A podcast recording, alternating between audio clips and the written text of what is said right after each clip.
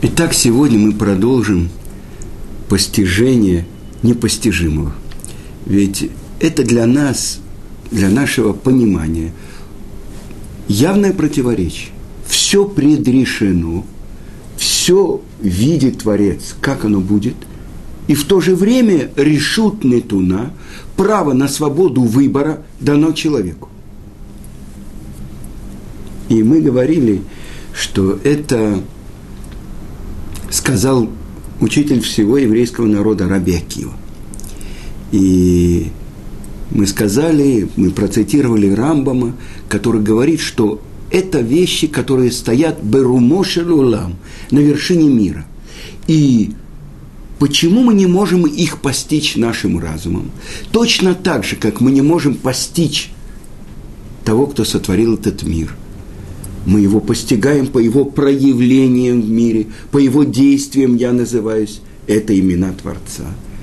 Также мы не можем постичь то, что называется его знание, его предопределение.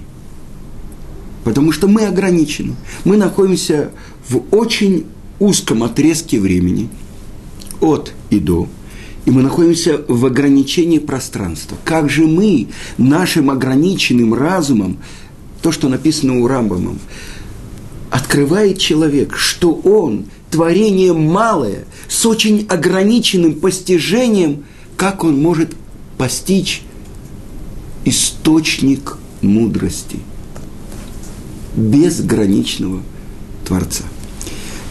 С другой стороны, все-таки э, это не дает покоя человеку. Ведь если, в принципе, в чем ошибка? Если бы я был вместо Творца, и я бы знал все, то как бы вот этот самый, который внизу, мог бы что-то сделать не так, как я знаю? Какая свобода выбора? Все как бы ограничено тем знанием, которое есть у меня. Но слава Богу, не мы находимся наверху, а наверху находится тот, по определению Рамбама, который является – он и его знание единым целым, едины. То, что нам невозможно постичь. С другой стороны, мы хотим понять, ведь э, это та глубокая вещь, которая касается каждого шага нашей жизни. Есть у меня свобода – или нет у меня свободы выбора. Мы цитировали Рамбама, который говорит, каждый человек может склонить себя и быть праведником, как Мушерабейну, или злодеем, как Яровам Бенават, склонить. Значит, это в его руках. Дальше мы цитировали Талмуд, в котором сказано, что заранее определяется, какие свойства будут у человека. Даже мозаль по поводу богатства или здоровья. Но Будет он праведником или злодеем, это в его руках.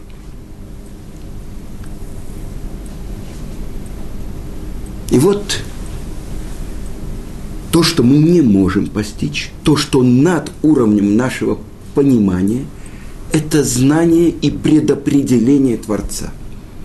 А что мы можем знать? Это то, что у нас каждый день, и это то, что написано в Таре. Есть выбор. У Бахарта Бехаим, и выбери жизнь. А есть ли какая-то связь между этим высшим уровнем и нашим уровнем, испытанием и выбором, которым наполнена наша жизнь? И вот э, эта книга известного молодого равина в Израиле, который называют в Израиле Милевави. Милевави Мишкан Ивне. Из своего сердца построю храм. Этот Рав написал уже много книг, и главное то, чему он учит на разных уровнях. Это то, что, с чего начинается Шулхана Рух. То, что праведники, они постоянно находятся перед Творцом. Шевите Ашем Ленигди Тамид, представляю Творца перед собой постоянно, это строчка из Псалма, для них это реальность. Мы, э, когда мы, например, вспоминаем об этом перед молитвой, или э, когда мы учим Тору и понимаем, что это божественная мудрость, это от Творца. Мы вспоминаем. У нас есть мгновение, даже в течение дня, когда мы вспоминаем, о, мы стоим перед Творцом. Если, например, во время молитвы Шмунайстры человек не подумает, что вот эти три шага, которые он делает, это мгновение, когда Коэн Гадоль, первосвященник, входил в святое святых и находился перед Творцом. Если человек не представляет, что он находится перед Творцом, а перед стенкой, то это уже не молитва. Дальше сказано, как нищий, который встает перед входом. Как нищий. То есть, Творец, открой мои губы и мой рот, чтобы я произносил перед тобой эти слова. Нет ничего моего, это все твое. Укрепиться в вере. И вот на иврите вера – это эмуна. То глубокое внутреннее – э, Хазуныш называет это чувство. Знание, которое невозможно передать другому, невозможно объяснить другому. Эмуна.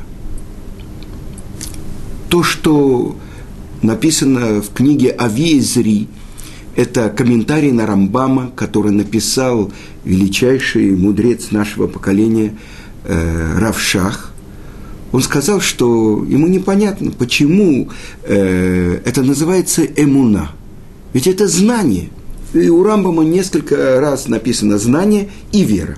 Так что это такое?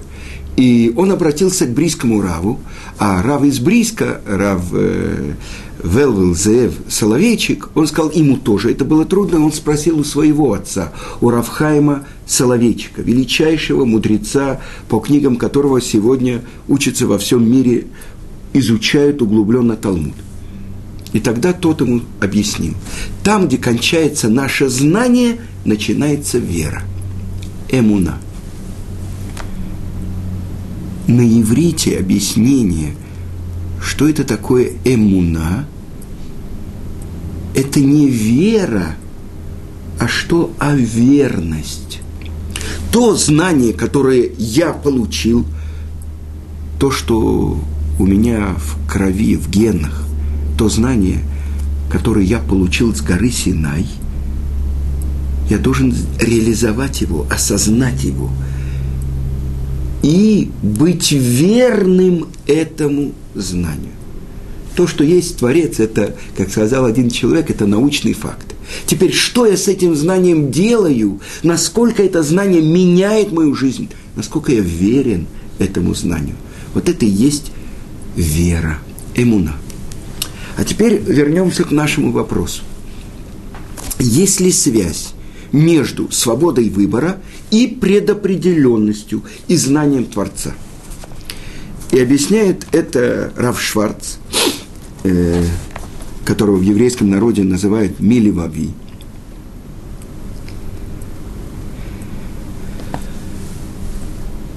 Он цитирует э, Равцадыка Коина из Люблина. И он говорит так, молитва Минха – это то, что человек отдает все свои дела за день, все свои усилия Творцу – и это то, что сказано, что пророк Ильяу не получил ответ от Творца, но только в Минху. Минха – это перед, предзакатная молитва. Это главный э, момент Минхи. И это сказано у Рамбама, что, и это есть строчки истории, Талмуд это говорит, что молитву Минха установил Ицкак. Когда завершается как бы работа всего дня – так все мои усилия, все то, что я делал, я отдаю Творцу. Объясняет он так. До того, как человек совершает некоторый поступок, у него есть выбор. А после того, как он реализовал этот поступок, я скажу вам э, то, что мне было очень трудно. У Рамбама в первом э, из 13 основ веры написано. Я верю полной верой – то есть я уверен, я полагаюсь полностью на Творца, что Он сотворил, не сказано творил, что Он сотворил и управляет всем миром, творит, так, Боре умангик, Боре творит мир и управляет им. И дальше все то, что делалось, делается или будет делаться, это делает только Он. И это вещь, которая меня поразила. Я пришел, я положил эту книжку на стол. Это я сделал или Творец? Но это Рамбам. Все то, что делалось, делается и будет делаться в мире, это делает только Он. Значит, до того, как что-то делать, есть у меня выбор. А после того, как это сделано – вот на этой точке я хочу остановиться. И э, он цитирует Талмуд, то, что написано в трактате Шаббат, 89-й лист. Говорится так, что э, у пророка Ишияу сказано, возвращайтесь ко мне, э, еврейский народ. И даже если будут ваши э, одежды обогрены, э, э, как багреница, если вы сделаете чуву, раскайтесь, они обелеют, как снег, побелеют, как снег. Хорошо. Но задает вопрос Талмуд, почему шани – это э, пурпур, это красный, но сказано кашаним, как годы. Надо было бы сказать, как шани, как пурпур. И объясняет это Талмуд. Откуда мы знаем, что обвязывают вокруг жертвенника э, красную нить, а если мы сделали чуву в Йом-Кипур, в конце она белеет. Так почему сказано кашаним? Почему сказано как годы? Надо сказать как красные, как пурпурные. И вот что отвечает Талмуд. Сказал Рав Ицкак. Сказал им Кадош Баруху, Израилю. Даже если ваши грехи будут кашаним алалу, как годы эти, шездурот убаот мишешет ямей берешит, атакшав, что выстроены, годы выстроены и приходят от шести дней творения и до сих пор кешелек эльбину, как снег обелятся. До этого – у нас выбор. Сделать так или так. А после того, как это действие реализовалось, что открывается? Что это глубинный замысел Творца, чтобы это действие произошло в мире. Вы понимаете, если мы сделали чуву, тогда это действие, даже с отрицательным знаком, хатаим, грехи, которые окрасили в красный цвет, нить красная, пурпурная, обелятся как снег. То есть, я приведу пример из другого места Талмуда. Сказано, что каждое мое дыхание благословляет Творца. Это сказано у царя Давида. Объясняется, коля нешима, да, теалелька алелука. То есть каждое мое дыхание прославляет Творца. Как это можно понять? И объясняет автор Миливави, что на самом деле почему я должен прославлять Творца? Потому что каждым дыханием когда, как будто оставляет меня моя жизненность. То есть жизнь ушла, все, и появляется новое дыхание, новый воздух, новая жизнь.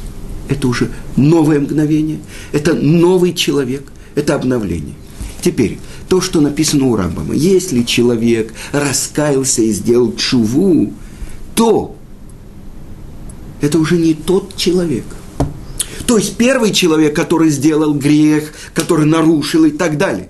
Если он оказался, он приводит место из Талмуда, из трактата Йома, в том же месте, с тем же испытанием, с той же женщиной, и не сделал это из любви к Творцу, это уже свидетельствует о нем. То-то знает, что в сердце человека, что это уже бальчува, это другой человек. То есть этот грех не имеет отношения к тому новому человеку, который совершил чуву. Но все эти даже отрицательные поступки должны были спуститься в мир и пришли в мир. Но этот человек, тот, у кого были пурпурные одежды, теперь он в белых, как снег, одеждах. Это то, как менялось цвет этой пурпурной нити в конце Йом-Кипура. Вы понимаете, о чем говорится? Как годы, которые были как бы упорядочены от шести дней творения до сегодняшнего дня. Очень важно понять. Человек, который сделал чуву, это то, что объясняет наш учитель Рамхаль, Рабейну Муше Хаим Люцата, вырывание желания из сердца, как будто вырывание желания э, греха из реальности. То есть этот грех произошел, это ужасное произошло, но только не я его сделал. Но это же невозможно понять. Сам Рамхаль задает вопрос, ну ведь он же ограбил, убил и так далее, и так далее. Действие произошло – и это то, что я слышал от Гаона Рамыш Шапира. Что является единственной настоящей реальностью? Только желание Творца. Теперь Творец хочет, чтобы я жил. А я сделал нарушение, отсек себя от источника жизни. Теперь, когда я делаю чуву, я возвращаюсь к источнику жизни, как будто я вырезаю это – действия из фильма про себя. Я, новый человек, который раскаялся, никогда это страшное действие не делал. В мире оно произошло. Но не через меня. Вы понимаете? Это можно сказать, как сказано тоже, мы учим по учению отцов, что каждое слово, каждое действие человека – есть глаз, который видит, ухо, которое слышит, и все твои поступки в книгу записываются. То есть, как бы это все имеет еще другой план. Но то, что сейчас виртуальная реальность, или то, что раньше было на кинопленку, то, что можно вырезать. То есть события эти должны были произойти, но не я их совершил. Теперь мы подходим к более глубокому вопросу. На том же листе Геморы э, приводится счет. Обращается Творец к працам мира, к Аврааму, Якову, а потом к Ицкаку. И говорит Аврааму, твои сыновья согрешили.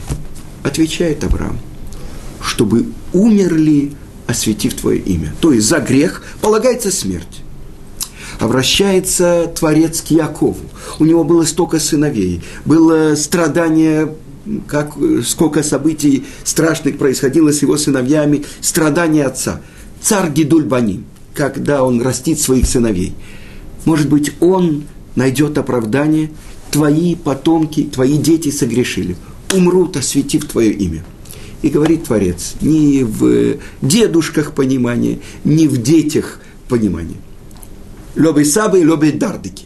Это имеется в виду Авраам и Яков. И тогда он обращается к Ицкаковину и говорит, твои сыновья согрешили. И вдруг Ицкак отвечает, это мои сыновья, а не твои сыновья. Когда они стояли у горы Сина и сказали нас Нишма, будем исполнять, а потом будем слушать, будем учить, как ты сказал, «Бни Бехори Израиль», мой сын, первенец Израиль. А теперь ты говоришь «мои сыновья». Продолжает Ицкак защищать нас от обвинения за наши грехи. Потом, сколько грешит человек. Продолжает Ицкак в этом же месте. Дни жизни нашей 70 лет, 70 лет. Но только с 20-летнего возраста начинается суд с неба. Хорошо, отнимем 20, остается 50. Хорошо. Теперь, сколько уходит на сон? Тут же он снимает половину, 25 лет. Да, пока человек что-то соображает, пока там это, 25 лет. Хорошо, 25. Теперь из 25 отнимем на молитву, на еду, на туалет 12 половиной. Сколько остается? 12 половиной лет. На грех, да? А если ты согласен, тогда, говорит Ицкак Авину, пальгалай, пальгалейха. Половину на меня, половину на тебя. А если ты не согласен, то чтобы все было на мне. Но вспомни, что я был готов, меня вознесли на жертвенник, и я отдал свою душу тебе. И тогда сказали евреи, я хочу процитировать, э, э, встали евреи и сказали, Вамру, Киата вину, ты наш отец. Сказал им Ицкак, сказал им наш праотец э, Ицкак, до того, как вы прославляете меня, прославьте Творца.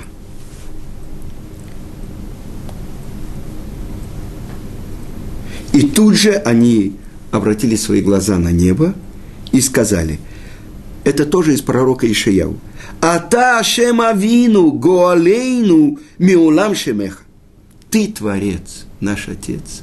Ты наш Избавитель навсегда. Это имя Твое.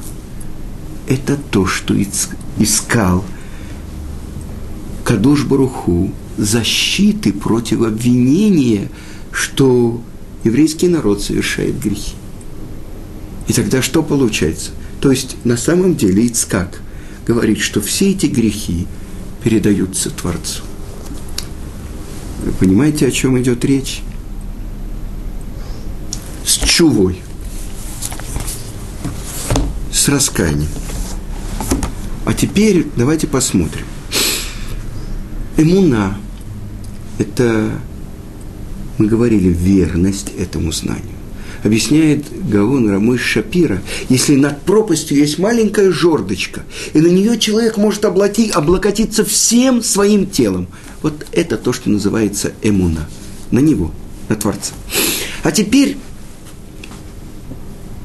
у каждого человека есть свобода выбора. Но мы учили в Перке, а вот, что праведники просят лишить их свободы выбора. Тот, кто принимает на себя волю Творца так, что он отменяет свою волю перед его волей, тогда Творец исполняет волю его как свою. И приведем пример. Раби Акива, один из его учителей, Нахум Иш Гамза.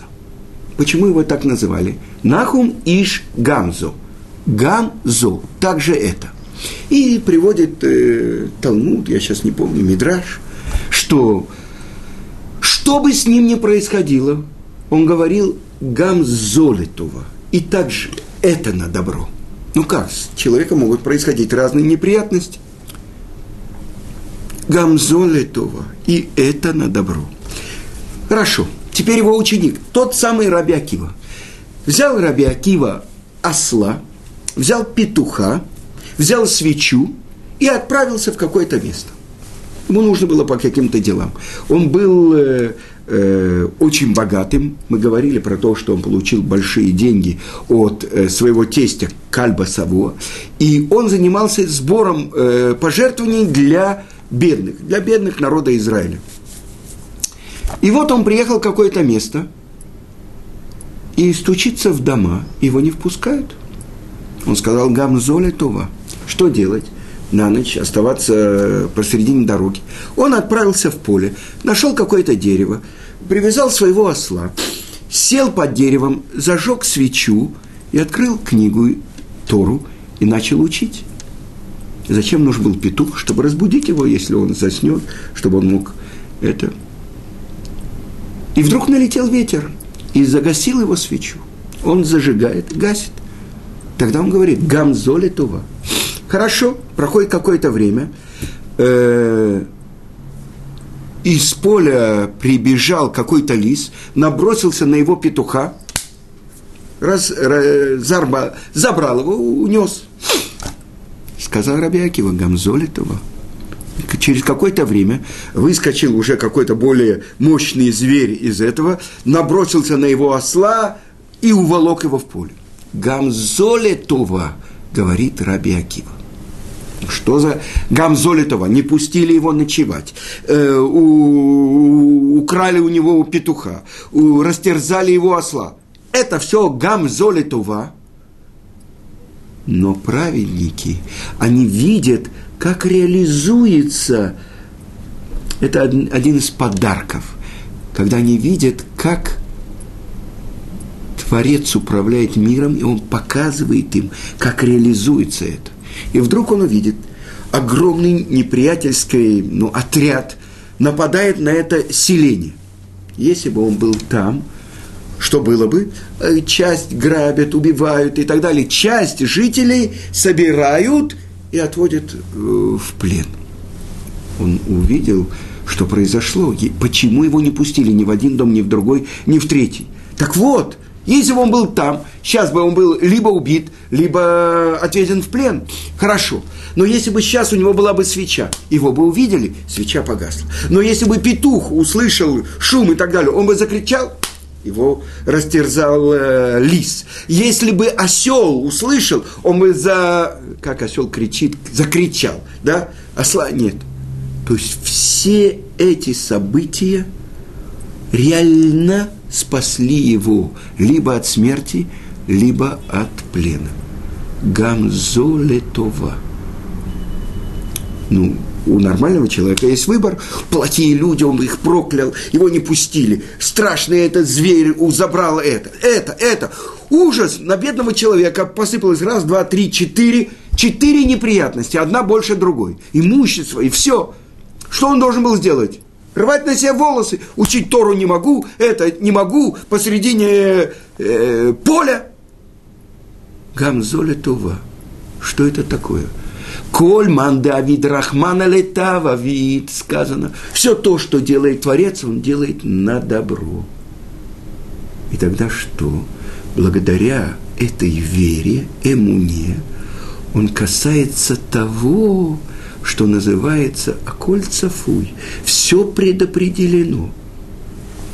Понять пути Творца, понять это до конца я не могу. Но моя вера делает то, что я могу прикоснуться к тому, что выше моего понимания. И это вещь, которая сказано в Талмуде в трактате Макот. Пока не пришел Хабакук и не поставил всю Тору на одной заповеди.